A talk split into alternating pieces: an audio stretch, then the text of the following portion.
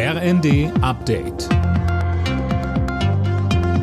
Stündlich neu. Auf den Punkt informiert.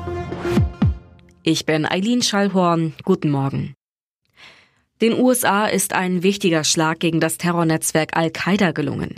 Wie Präsident Biden in einer Fernsehansprache mitteilte, ist der Anführer al-Zawahiri bei einem Drohnenangriff in Afghanistan getötet worden. Jana Klonikowski.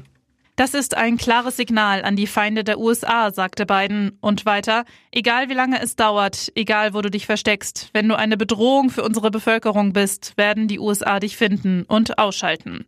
Al-Zawahiri hatte 2011 die Nachfolge des getöteten Osama bin Laden angetreten.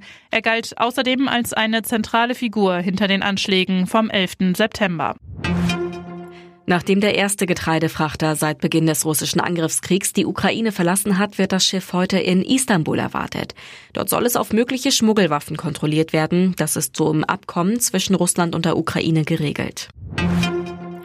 Bei ihrem Besuch im Waldbrandgebiet in der sächsischen Schweiz hat Bundesverteidigungsministerin Lambrecht Sachsen weitere Unterstützung zugesagt.